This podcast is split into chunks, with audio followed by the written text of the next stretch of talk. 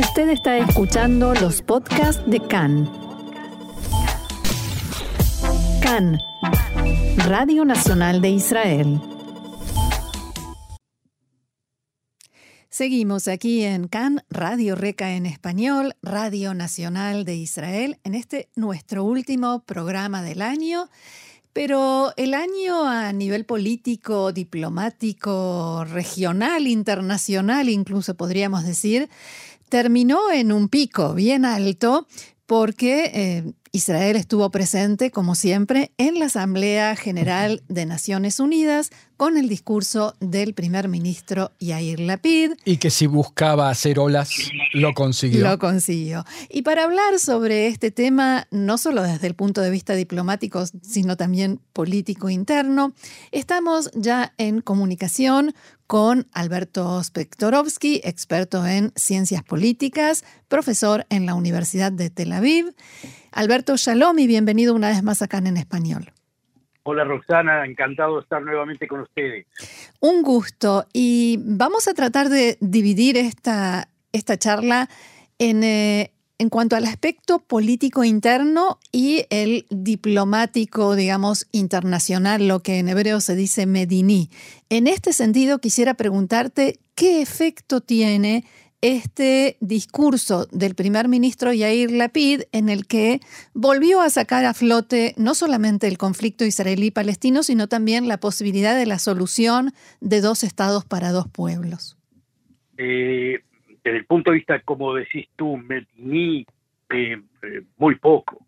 prácticamente es un pestañeo a, desde el punto de vista Medini, no global, es un pestañeo a, a, a Biden que que se ponga un poco contento que Israel eh, no se salió del, eh, del, eh, lo que se podría decir, del camino esperanzador de la idea básica de dos estados para dos pueblos a fin de resolver el, conflicto palestino-israelí. Pero obviamente que tanto Biden como, como la PID, como, como absolutamente todo el mundo sabe de que este, son palabras más bien palabras en el viento, no porque no lo queramos, no, no porque no queramos seguir en ese, en ese track, le diría ya, en ese camino, simplemente porque las posibilidades, como todo el mundo sabe, las posibilidades en el momento actual están prácticamente cerradas y creo que de alguna forma u otra Kant se lo contestó este, sofisticadamente. Sí, sí, estamos todos con eso, pero, pero obviamente que el momento no da. De la misma forma, este, también le contestó a Bumazde, ¿no? Como diciendo, eh, bueno, muchas palabras, sí, contá conmigo, pero la verdad que son ustedes los israelíes que han roto toda posibilidad de, diálogo profundo sobre en base a, dos estados para dos pueblos. En ah, una palabra, sí. Antes de pasar al, plano político eh, israelí, eh, ¿hasta qué punto era necesario eh, decir esto desde el punto de vista político internacional o Mediní, como decimos, eh, frente a Estados Unidos? ¿En qué lo beneficia y en qué no lo hubiera beneficiado si no lo decía? Eh, si no lo decía, no hubiese sido ni de beneficio ni de no de beneficio, o sea, para nada. Pero yo creo que un poco sirve. Es decir, el Partido Demócrata Biden, que fundamentalmente que es muy pro Israel, está, está un poco decepcionado de, cómo lleva Israel el conflicto, ¿no? O sea, cómo lleva el proceso, si lo queremos, el proceso de salida del conflicto. Este, y esta es una forma de decirle, no, nosotros todavía estamos aquí.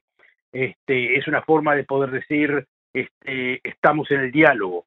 Y al decir estamos en el diálogo, también implica temen posibilidad de dialogar también sobre lo más importante para nosotros, que es el, el, este, el, el arreglo este, que están haciendo con Irán. Claro. déjenme, déjenme tener una voz también. Si no, si la PID no decía esto, este, no quiere decir que todo lo demás quedaba roto, no para nada, pero, pero eh, que le quitaba un poco, digamos, era como diciendo Israel está fuera del juego, no, no, no, no quiere nada. Con esto quiere decir estamos todavía estamos todavía en el proceso, todavía seguimos en el proceso. O sea, esto nos deja mejor posicionados también respecto del tema Irán, es lo que estás diciendo. Sí, sí, sí, no, no, no demasiado, ¿eh? no vamos a agrandar demasiado. No, un poquito. pero, pero un poco, un poco nos, por lo menos nos deja ser por lo menos parte del diálogo con el Partido Demócrata, que era lo, o, con Biden, que era lo que quería oír. Él sabe también que no hay ninguna posibilidad de arreglo, él sabe que el contenido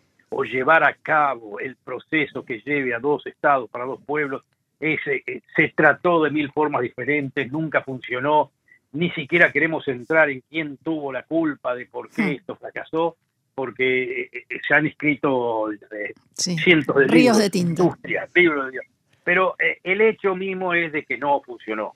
la pregunta sí. es ¿En qué se diferencia que la PID haya dicho esto de, de los dos estados y cuando lo decía Benjamin Netanyahu, que también lo decía en toda ocasión? Es decir, a Bibi los demócratas y los republicanos no le creían o los demócratas no y los republicanos sí, y a la PID todos le creen en sus intenciones, por lo menos. Eh, hay algo de eso en el sentido de que hay algo de eso, no, no, no, no en la sustancia que se le creen o no le creen, este, eh, con la PIDA y obviamente el Partido Demócrata tiene más piel eh, con, la PIDA, por supuesto. Es como diciendo, estamos más o menos en la misma línea. Este, Netanyahu, eh, obviamente, el momento en que Netanyahu se presentó en el Congreso para destruir toda la, digamos, el plan que tenía Obama sobre la resolución del conflicto con Irán, el conflicto atómico con Irán, es, ese momento prácticamente puso a Netanyahu en, este, en choque contra el Partido Demócrata, no con los republicanos, ¿no? Por supuesto. Si hubiese estado el gobierno republicano en estos momentos, si hubiese estado Trump, no había ni siquiera que mencionarlo esto, no había necesidad. Claro. Pero con los demócratas, este, está bien que se lo mencionen, por como dijiste tú muy correctamente, no es algo de que la PID ha inventado y tan revolucionario. Lo dijo Netanyahu, como vos dijiste muy bien, cientos de veces anteriormente, y también lo hace porque Netanyahu, inclusive te diría más, no sé si Netanyahu eh, no, no es que no crea, eh, es posible que Netanyahu también piense de que a la larga va a tener que haber una solución de ese estilo, aunque no la quiera. Pero, pero para Netanyahu también es un asunto de política interna y un política de, una política de perfil frente al mundo que lo rodea. Es decir, hay que decir esto. Claro. Lo que Netanyahu es, hay que decir esto, pero yo le voy a quitar todas las posibilidades que se haga efectivo. Ahora, Alberto, este fin de semana los diarios plantean, y ya pasamos eh, al plano político interno, que con esto la PID casi que mm, aceptó eh, que las próximas elecciones las gana Netanyahu y él se quiere perfilar como el líder, el candidato del bloque de centro izquierda y prefiere prepararse para, eh, para el futuro, para a largo plazo, eh, sabiendo que ahora no va a poder. ¿Estás de acuerdo con esto? ¿Qué te parece que hubo a nivel político interno detrás de estas declaraciones de, de la PID? Mira, moderadamente, moderadamente sí, estoy un poco de acuerdo. ¿Por qué digo un poco, no totalmente? Porque yo creo que, eh, eh, que la PIDE, eh, a ver, la PID creo que todavía tiene posibilidad de quedarse como primer ministro, no por ganar elecciones, no por ganar elecciones, no la va a ganar, es decir, eso es obvio, no tiene forma de hacer una coalición, pero partiendo de la base de que ninguno de los bloques tenga posibilidad de coalición, Mm. Eh, entonces, existe esa posibilidad, no sé qué porcentaje eh, podría tener, pero es una posibilidad bastante cierta de que se llamen a nuevas elecciones, ergo, otros siete meses este, la PID puede estar sentado como primer ministro. Yo creo que es una posibilidad que también Lieberman la acepta, porque él, él entiende también de que Lieberman no tiene posibilidad de participar en prácticamente ninguna coalición. Ninguna otra, claro. Eh, no tiene posibilidad porque cualquier coalición que tenga que hacer la PID va a tener que hacer con los haridim, con los religiosos, o, va a tener que reinventar algo, este, cómo traer a gente del Likud. La, veo muy difícil, la veo muy difícil. Eh, y, y, inclusive la movida esta es una forma de poder decir, es cierto lo que dicen los comentaristas en ese sentido, por lo menos cierto, por lo menos yo un poco apruebo eso, de que eh, hay que convertir al partido de él en un partido que asocie también a la centroizquierda y entonces pestañea a la centroizquierda. En estas elecciones hacer eso es una movida, o sea, del punto de vista de hoy, hoy inmediato, es una medida, este, es una movida estratégica peligrosa, porque si le quita demasiado votos a Mérez o a Abodá y con eso eh, alguno de esos partidos no pasa en, la línea electoral. Eso quiere decir de que está todo perdido. O sea, no, no, no tiene cómo, no tiene cómo aferrarse de nada. ¿Hay algún analista que lo vio eso como un eh, cumplimiento de su amenaza a Meretz y a Bodá, que si no se unían les iba a empezar, como se dice acá, a chupar votos y mandatos? ¿Estás de eh, acuerdo con esa lectura? Eh, no, yo diría que es al revés. Él quería que se unan para que no caigan y él sí les pueda quitar mandatos. Ese, ese era lo que quería la PID. Era lo mismo que, ah, lo mismo que es lo mismo que hizo Netanyahu con con, este, con Bennett tantas veces. No con Bennett, en este caso lo hizo con eh, con eh, Bueno, pero entonces quiere decir que, que al no haberse unido a Bodai Meretz, la jugada de la PID es doblemente riesgosa. Exactamente, es doblemente riesgosa. Es como si él quería que se unan para que no tenga ningún problema en quitarle votos, porque igual quedan en el Parlamento y los votos quedan dentro de lo que se llama dentro del, campo, eh, del campo de, los anti ¿no? Este, pero al estar eh, desunidos, cada voto que le quiten a, a, a, a Budar, o a Mere es peligroso. No digo de que digo, no digo que es fatal, pero es peligroso, sí, muy peligroso. Si le sale bien la jugada, bien, pero pero es jugar, digamos, en la línea, en la línea roja. Y otra intención de la movida, de, la intención de la, digamos, de, hablar de dos estados en dos pueblos, es tratar de hablarle eh, directa e indirectamente a la población árabe. Tienen con quién estar, es decir, este, puede hacer eh, o coalición conmigo, o yo voy a atender sus, este, sus demandas, vayan a votar, por favor. Eso es lo que quiere la Lo que pasa, Alberto, es que acá la frazada es un poquito corta porque él también guiña o quisiera guiñar para ahora o para el futuro a los partidos religiosos y con esto no, le, no, no creo que le sirva mucho. Eh, eh, bueno, la verdad que no, no, no, no, no, no, no estoy tan de acuerdo en eso porque los partidos religiosos pueden ir con izquierda, pueden ir con derecha, no, les importa nada. Los partidos religiosos lo único que quieren es este que, que este que sus eh, eh, deseos eh, económicos, digamos, los presupuestos estén asegurados. Sí, pero ¿no compartís que, que se derechizaron en, los, las últimas décadas y que la calle es más de derecha, no importa a ellos y sus presupuestos? duda, estoy completamente de acuerdo contigo, se derechizaron, todo, todo, pero son muy, muy, muy pragmáticos. En este momento yo no veo, si me preguntas ahora, ¿se pasarían para el otro lado? No, no se pasan para ningún otro lado. En estos momentos están asociados con Netanyahu y todos los pestañeos que hizo este eh, Gaffney. Eh, eh, no, no, no, no van a prosperar. Están, están encerrados con Netanyahu, mismo si Netanyahu no sale este, no, no logra los 61. Este, van a estar como elemento de presión para que se forme una coalición con Netanyahu. Eso estoy seguro. Pero con el tiempo, si estamos hablando con futuro, este, ellos fueron este, partícipes de gobiernos de la claro. Pueden hacerlo con cualquiera, no, no, no son necesariamente gente, este, digamos, de territorialista eh, Judea y Samaria, en fin, no, no, no, no pasa por ahí. Alberto, yo quisiera llevarte de nuevo al tema de la ONU y los discursos y volver eh, a Abu Mazen, en este caso al presidente de la autoridad palestina, una autoridad palestina que cada vez más está perdiendo eh, terreno, dominio dentro de, de, sus territorios. ya hablamos de Jenin, de Nablus y se habla cada vez más del día después de Abu Mazen. ¿Cómo lo ves vos? No te pido que hagas futurología, pero sí tu análisis sobre qué puede pasar. Sí, eh, lo que acabas de decir es, sumamente importante, sumamente problemático. Este, Abu Mazen está en las últimas. Y yo creo que más allá de Abu Mazen, que está en las últimas, yo creo que la autoridad palestina ya está en las últimas. No sé quién puede fruto de Abu Mazen, pero, pero este, obviamente que el poder más legítimo que nosotros vemos en estos momentos es el Hamas. Y el Hamas puede llegar a, a, dominar también este, Judea y Samaria.